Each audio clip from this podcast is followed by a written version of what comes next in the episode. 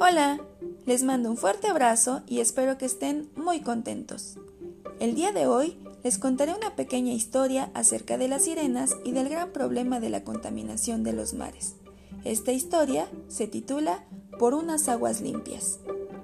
Las sirenas estaban enfadadas con los humanos. Siempre habían vivido en el fondo de los mares y de los océanos, disfrutando de los vivos colores de los corales y cuidando de los animales y de las plantas marinas. Sin embargo, en los últimos años, éstas vivían rodeadas de basura y de plástico, y veían cómo, poco a poco, su rico mundo estaba desapareciendo.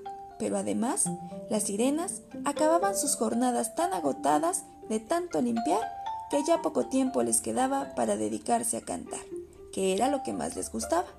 Y la culpa era de los humanos, quienes no tenían nada de cuidado y echaban sus basuras al mar.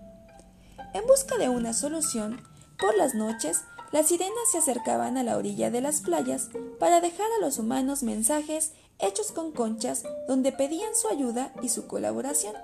Sin embargo, las personas no parecían enterarse de nada.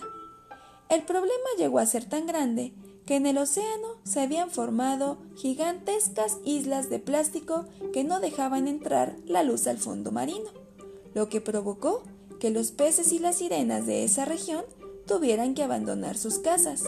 Pero ¿qué creen?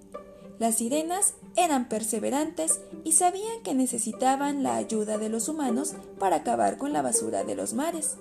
Y fue un día de verano cuando una niña llamada Salma descifró el mensaje de las conchas de la playa y rápidamente dio la alarma a los mayores y aunque muchos siguieron ensuciando, cada vez más gente cuidó de las aguas para que el rico mundo marino no desapareciera. Las palabras como el reciclaje, cuidar el medio ambiente, la ecología y entre otras empezaron a ser importantes. Y fue así como las sirenas se reconciliaron con los humanos y volvieron a cantar para ellos.